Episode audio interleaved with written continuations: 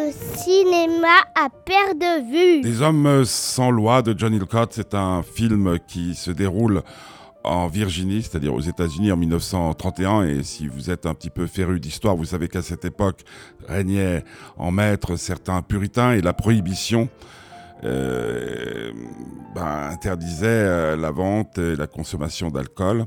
Bien entendu, euh, il y a des gens qui trafiquaient de, puis qui, n'y allait pas de main morte. C'est le cas des frères Bondurant qui sont menés de main de maître par l'aîné et qui est réputé être immortel parce qu'il a échappé plusieurs fois à la mort.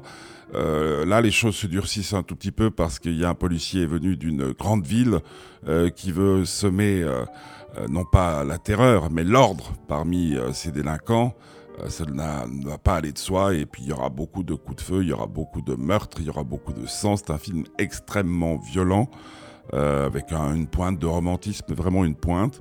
D'un film qui tient en haleine du début à la fin, qui nous fait découvrir les dessous d'une période dont on a beaucoup parlé du temps des feuilletons télévisés. Je pense à Elliot Ness, par exemple, je ne rappelle plus le nom de la série moi, j'ai beaucoup aimé ce film parce que j'ai trouvé qu'il était euh, tellement vivant euh, qu'on ne s'y ennuyait pas. Les acteurs sont convaincants et puis alors vraiment les effets spéciaux à couper le souffle pour ne pas dire autre chose.